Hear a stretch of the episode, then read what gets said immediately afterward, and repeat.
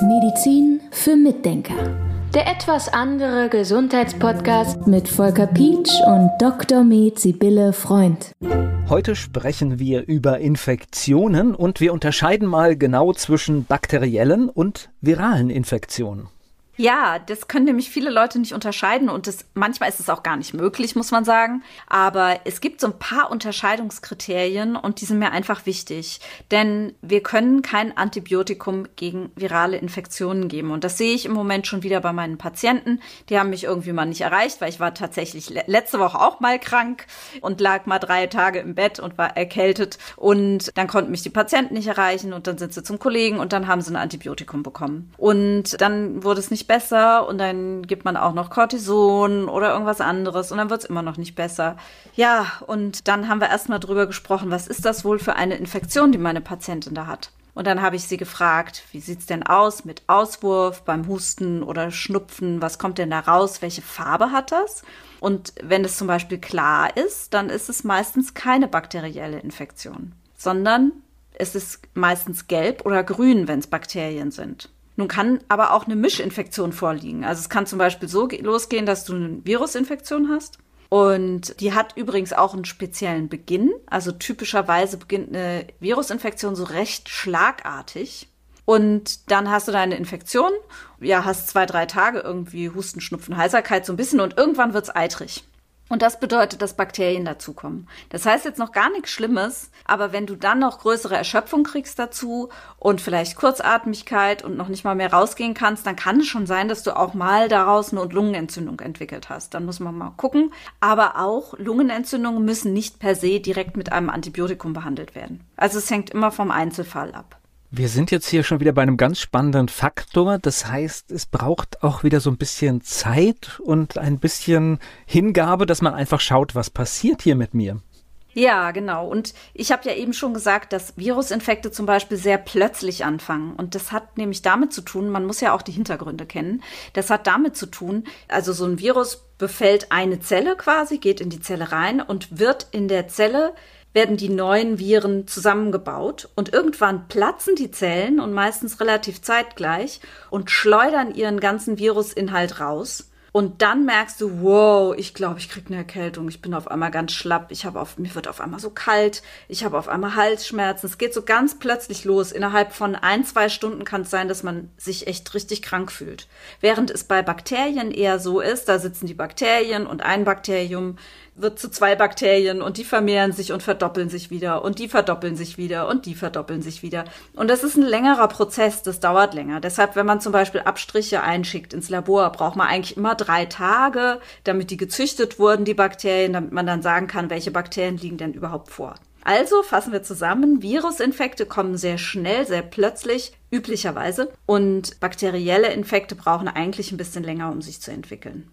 Und jetzt hört man ja oft, es kommt ein Infekt. Also das ist so ein Phänomen, das kenne ich aus meinem ganzen Bekanntenkreis. Ich weiß gar nicht, die Menschen kommen immer mit Antibiotika nach Hause. Ja, das ist im Moment echt häufig, habe ich so das Gefühl, aber vielleicht ist das auch eher eine gefühlte Wahrnehmung. Man gibt als Arzt ganz gerne ein Antibiotikum, weil man nicht gerne eine zusätzliche bakterielle Infektion haben will. Das ist manchmal auch der Gedanke. Nur hat man dann eben nicht mit einberechnet, dass man durch das Antibiotikum ja die eigene Flora schädigt. Also das ganze Mikrobiom, egal wo es ist. Die Bakterien, die wir haben, mit denen wir leben, die sind für uns ja auch wichtig. Und die werden natürlich damit auch gehandicapt und daraus können dann eben wieder irgendwelche Nebenwirkungen erwachsen. Das ist halt alles dann so ein bisschen blöd.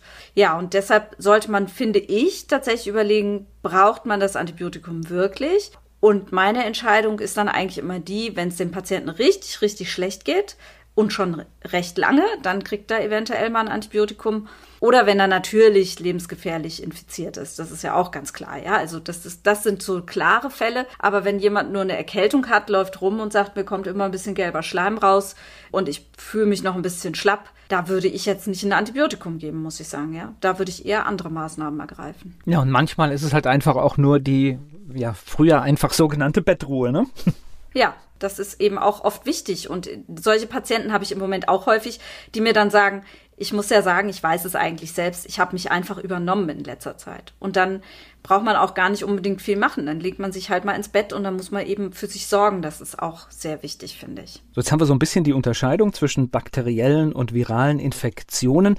Wie behandelt man das jetzt? Das ist ja wahrscheinlich unterschiedlich. Ja, in erster Linie, wir haben es im Moment sehr häufig mit Virusinfekten zu tun. Übrigens auch mit, äh, für die, die es interessiert, gerade ganz aktuell, mit Schmerzen, Gelenkschmerzen, Kiefergelenkschmerzen höre ich oft Schmerzen im Rachenraum, die sehr stark sind, so dass die Leute dann sagen, oh, ich brauche unbedingt jetzt ein Antibiotikum. Aber das ist häufig dann gar nicht hilfreich, weil es eben Schmerzen sind, die durch Viren getriggert werden, ja. So. Und in dem Fall, dass Viren vorliegen, da sind, ist für mich ganz wichtig, dass ein guter Vitamin D-Spiegel vorliegt dass wir genug Zink haben, dass wir genug Vitamin C haben.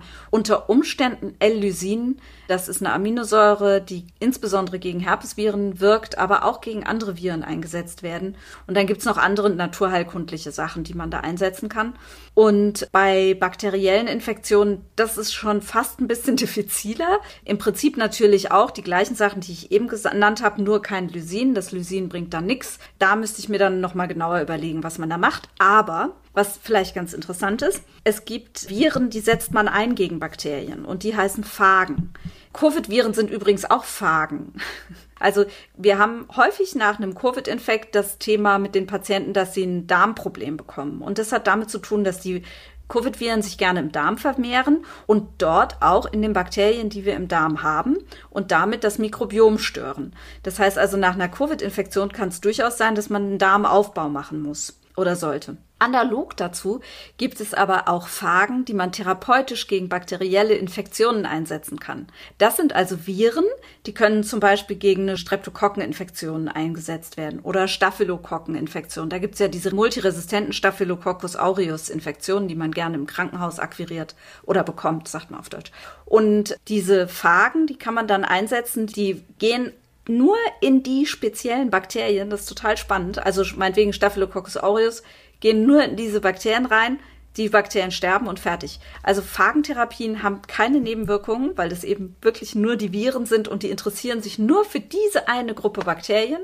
Und es ist leider in Deutschland noch nicht so en vogue, dass man das wirklich richtig viel einsetzen kann. Ich hatte letztens einen Patienten, dem hätte ich am liebsten Phagen gegeben, weil der so ein großes Problem mit seinem Darm hatte und da ganz viele Erreger hatte. Da habe ich mich schon drum gekümmert, irgendwoher Phagen zu bekommen, aber das geht hier in Deutschland noch nicht.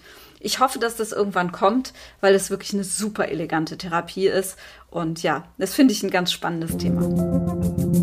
Medizin für Mitdenker. Der etwas andere Gesundheitspodcast mit Volker Pietsch und Dr. Med Sibylle Freund.